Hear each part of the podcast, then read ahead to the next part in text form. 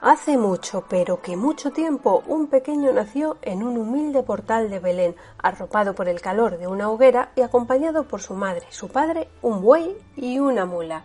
Ese pequeño resultó ser Jesús, el Hijo de Dios. Por eso, el día en que nació, los ángeles se encargaron de dar la noticia por todo el mundo. Los primeros en conocer la noticia fueron los pastores, y ellos se encargaron de propagarla por todas partes. Cuenta una leyenda que en una fría zona de la estepa rusa vivía una anciana a la que le encantaba pintar matriuscas, unas muñecas de madera de diferentes tamaños y alegres colores que encajaban una dentro de otra. La noche en la que nació Jesús, la anciana, de nombre Babuska, se despertó sobresaltada por una intensa luz. Al asomarse a la ventana, vio una estrella muy grande que le dijo Babuska, sígueme. Acaba de nacer el niño Dios. Yo te indicaré dónde está. Pero esa noche hacía muchísimo frío y a Babuska, que ya era mayor, le entró mucha pereza. No, no, ya iré, estrella. Hace mucho frío para salir ahora a la intemperie. Y Babuska se volvió a meter en la cama, en donde encontró el calor entre las mantas. Al día siguiente hizo mucho más frío y esa noche Babuska se despertó de nuevo sobresaltada. Un ruido de fanfarria provocó un estruendo tremendo.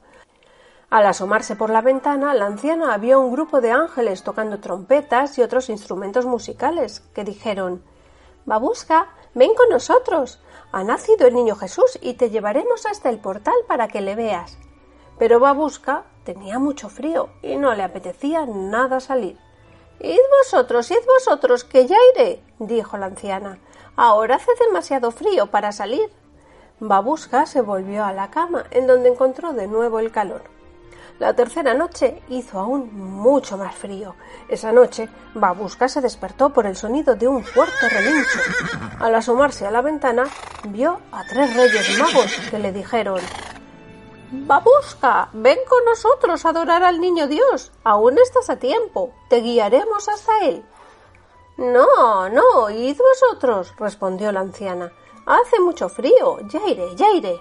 La anciana se volvió a la cama, pero esa noche no pudo dormir porque pensó en las tres oportunidades que había tenido y había desaprovechado para conocer al niño Jesús.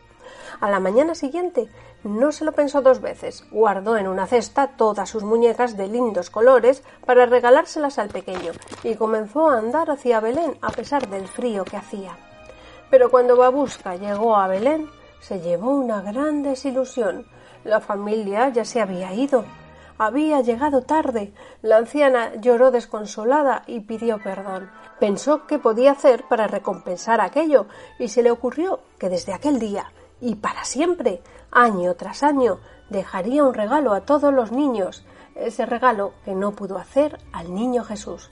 Babuska comenzó esa misma noche a repartir sus muñecas de colores, y así fue como desde ese día y cada Navidad la anciana Babuska reparte juguetes a los niños de todo el mundo.